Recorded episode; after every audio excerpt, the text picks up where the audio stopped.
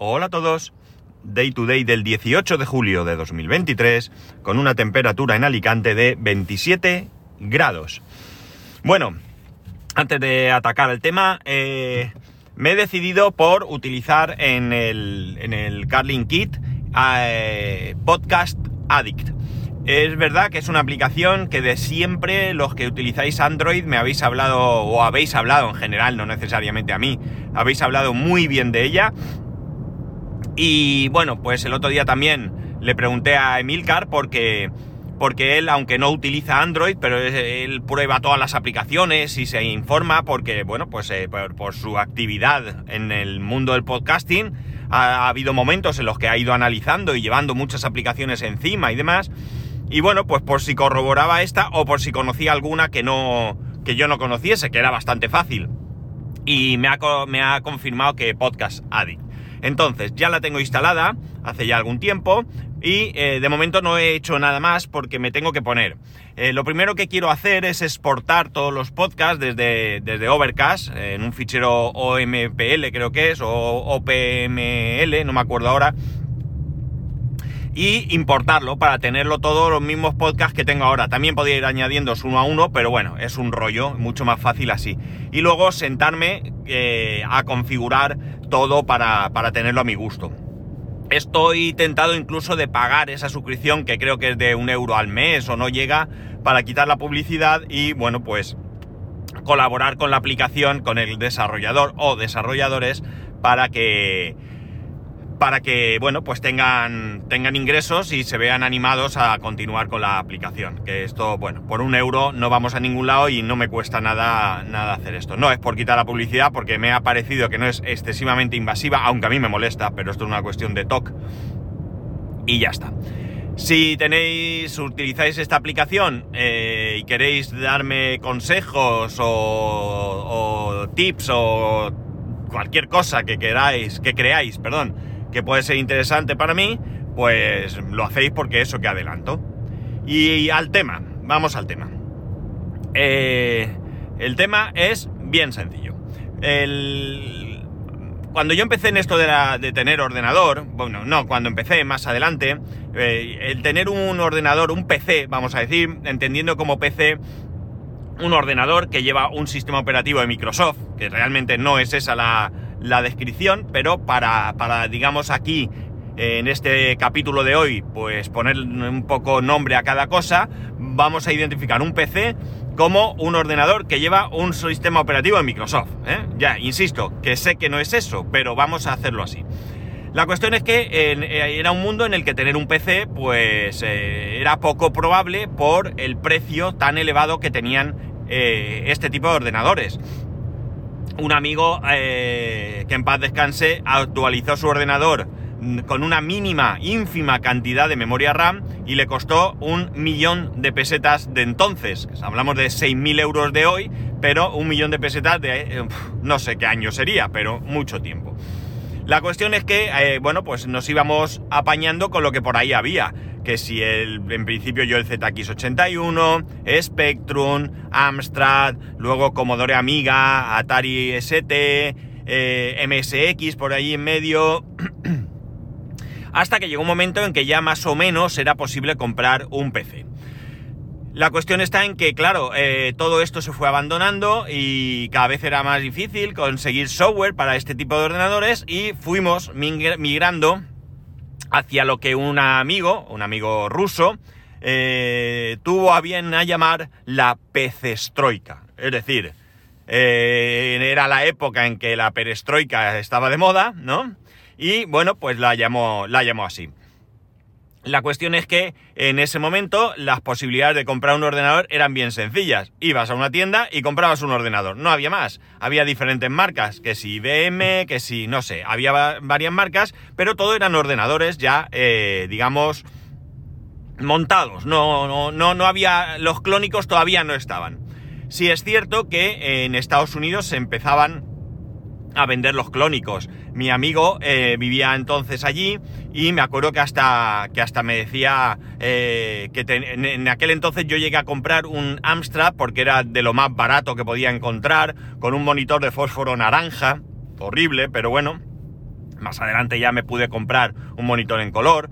Eh, el caso es que, eh, bueno, monitor en color de tubo, ¿entendéis, no? 14 pulgadas creo que eran, 100.000 pesetas de segunda mano que me costó, estamos hablando de 600 euros de hoy, ¿eh? O sea, un dineral para aquella época. La cosa es que, es que él me, me escribía y me decía que había tiendas donde él también tenía, bueno, pues entonces era o un 8086 el procesador o un 8088 y él me escribía y me decía que, había una tienda donde vendían placas para un eh, 8286. O sea, algo increíble, ¿no? Y tú te lo podías construir y vendían todos los componentes. Y me lo decía como algo maravilloso, ¿no? La cuestión es que con el paso del tiempo, eh, bueno, pues eh, eh, se fue extendiendo, ¿no? Y ya aquí en España, pues ya bastante más adelantado. Estamos hablando de alrededor del año, pues os voy a decir, 93, ¿sí? En el año 1993, estamos hablando que mi amigo cuando estaba allí era sobre el año 90-91, o sea, un par de años después, eh, y empezó a llegar aquí todo, todo este tema. ¿Y qué ocurrió? Que, entre otras cosas, pues abrió una cadena, eh, PC Box, que en la que yo trabajé, y donde tú ya te podías montar tu ordenador, te podías montar tu clónico, ¿no? Ya empezamos a tener los Pentium, aquello fue bastante rápido en aquella época, o, al menos ese es el recuerdo que yo, que yo tengo, ¿no? El ir, el ir muy rápido, ¿no?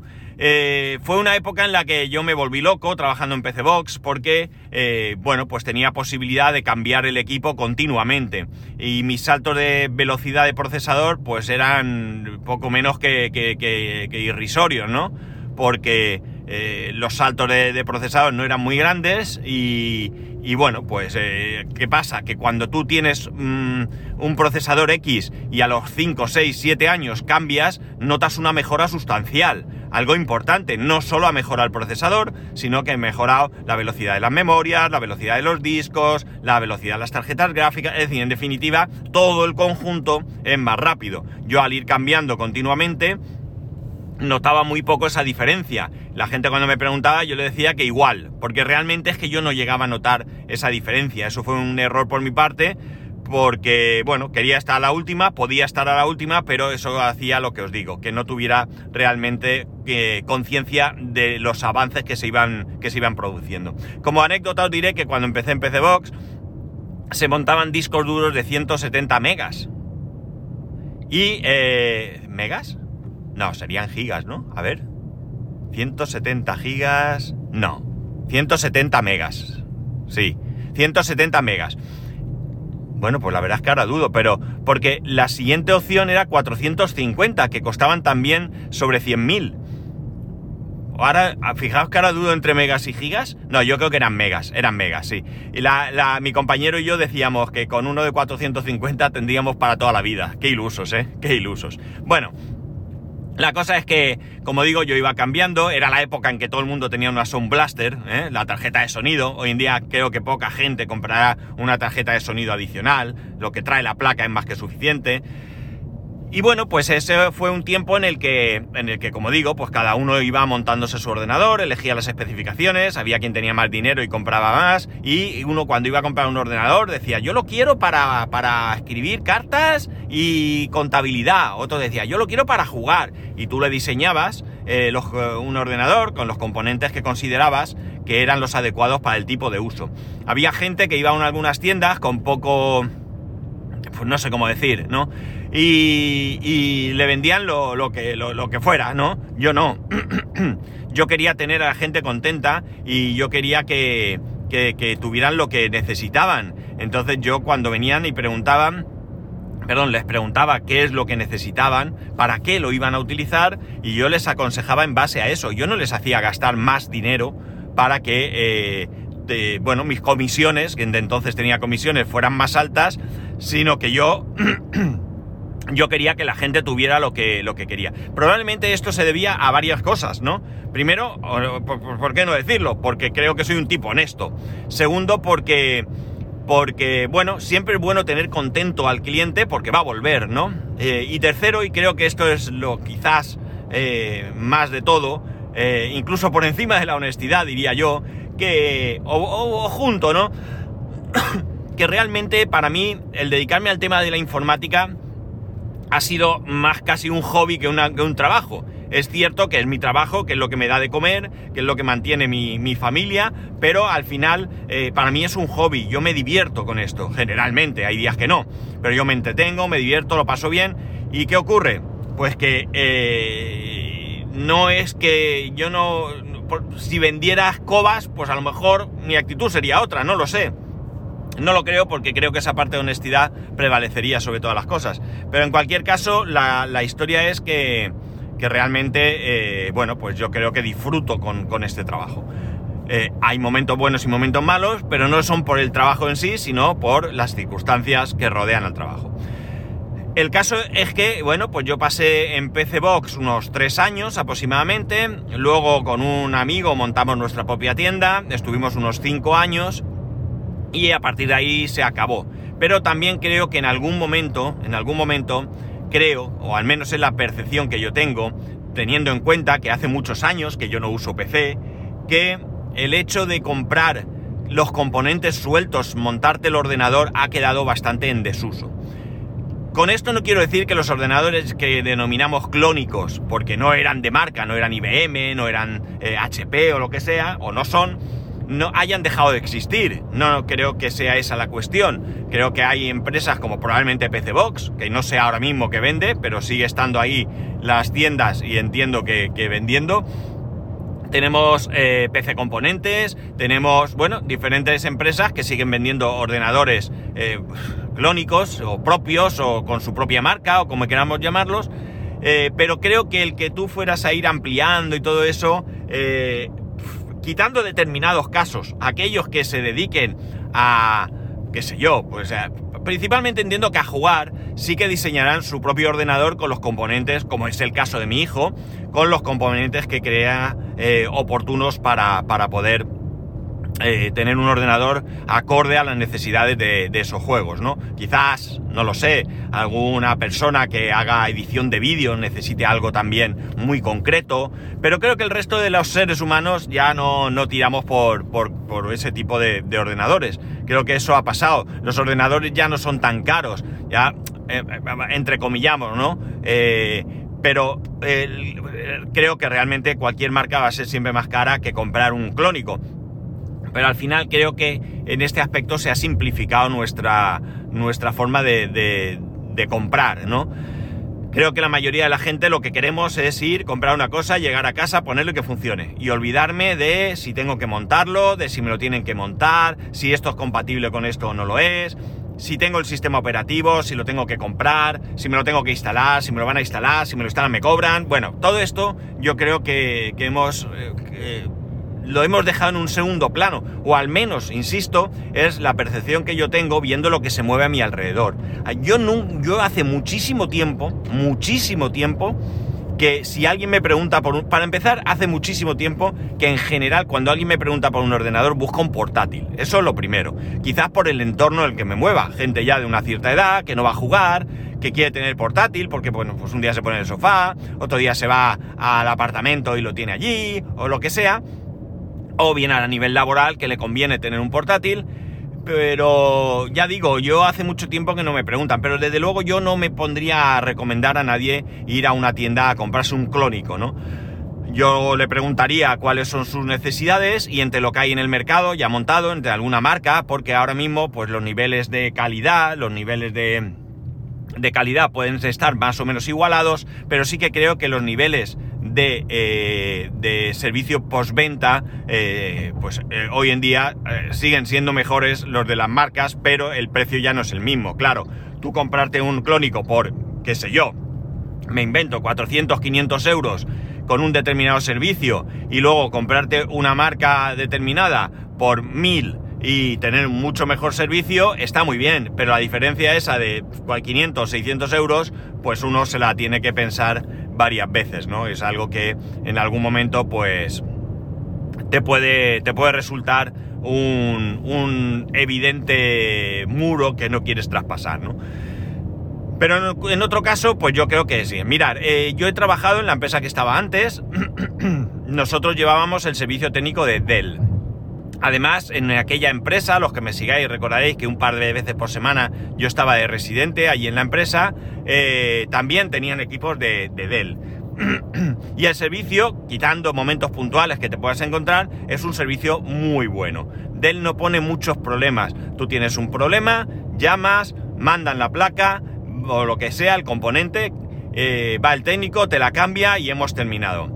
Y con Lenovo, con Lenovo está siendo lo mismo. Tenemos algún equipo Lenovo y eh, bueno, pues uno tenía un problema con la wifi, hicimos mil cosas, aquello no se solucionaba, vino uno, cambió la placa, eh, hubo otro problema, la volvieron a cambiar, eh, bueno, dos veces cambiaron la placa y finalmente, bueno, pues nos dijeron que, que, no podía ser, que reinstalásemos el sistema operativo, yo ya lo había hecho, pero bueno, escúchame, hay que hacer caso para que luego no digan, yo lo reinstalé y oye, ¿qué queréis que os diga? Parece que sí, que en este caso se solucionó, quizás había algo ahí que la otra, la placa averiada, pues dejó, de, eh, dejó mal, y bueno, pues creo que después de instalar la nueva placa, pues no se nos ocurrió reinstalar. Creo recordar, podría ser por ahí. Pero bueno, que en cualquier caso, el servicio muy bien. Un señor que te llama, se presenta en tu domicilio o en tu empresa, te, repara allí mismo el ordenador, no se lo lleva a ningún lado, eh, no, tarda, no tarda mucho y la verdad es que de un día para otro, como quien dice, lo tienes allí y eso, pues hombre, hay que pagarlo, todo hay que decirlo, hay que pagarlo pero muchas veces eh, eh, eh, tenemos que valorar qué es lo que queremos. Oye, mira, yo tengo el ordenador para jugar, si se me rompe y me tiro tres días sin jugar no pasa nada. O, yo es que, el ordenador lo quiero para trabajar, lo necesito y si se me rompe un día no puedo trabajar. Entonces quiero ese servicio y hay que, hay que valorar hay que valorar ese servicio. Yo he tenido clónico muchos años, ¿eh?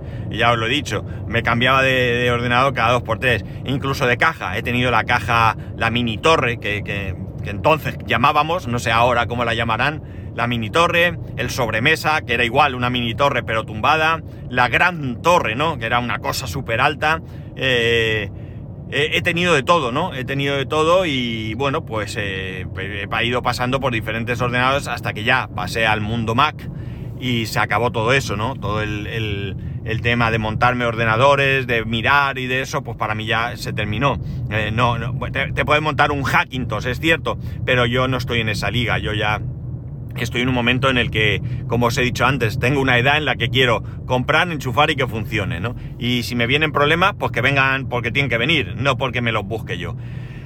Esto no quita que a mí me disguste montar equipos y más, pero también en el fondo me da un poco de pereza, me da un poco de pereza meterme en este, en este lío, ¿no? En este lío de montar eh, ordenadores, de que me da mucha pereza. Y más si nos metemos ya en ordenadores complejos, como el de mi hijo, con refrigeración líquida, que tienes ahí que, bueno, ya se me pone un poco cuesta arriba, sinceramente. Yo, ya digo, me he vuelto cómodo y quiero abrir y que funcione. Y bueno, pues ahora en el trabajo, pues eso es lo que vivo. Hemos, como os he dicho, compramos eh, unos cuantos Lenovo para un departamento. Ahora vamos a cambiar equipos para, otras personas por cuestiones de, de la nueva empresa que, a la que ahora pertenecemos y que tienen unos, unos requisitos mínimos, pues hemos comprado otros equipos con otros... No voy a decir que tengan otros requisitos porque son muy similares a los que, a los que hemos comprado, valen tanto unos como otros dentro de, de esas características mínimas que se exigen. Eh, y bueno, pues ahí están, eh, cinco portátiles Dell que la verdad es que van súper bien. Y, bueno, pues eh, ahora casi disfruto más instalando software y tal que otra cosa, ¿no? Ya el hardware como que me apetece menos. Al menos el hardware de este tipo, ¿no? Quizá cacharrear con, con otras cosas mm, no lo hago, pero sí me apetecería más. Pero en este caso con esto ya no, ya no me apetece mucho. Y bueno, pues me he acordado porque he estado, pues eso, eh, con estos ordenadores. Es cierto que he tenido un problema, pero no ha sido un problema de hard, ha sido un problema de software. Estamos haciendo muchísimos cambios a nivel de la empresa, muchísimos, muchísimos cambios, cambios que nos están llevando a que, bueno, pues a veces se hace un cambio para algo y afecta a otra cosa y hasta que no llegas a probar, a usar esa cosa concreta, pues nadie se da cuenta.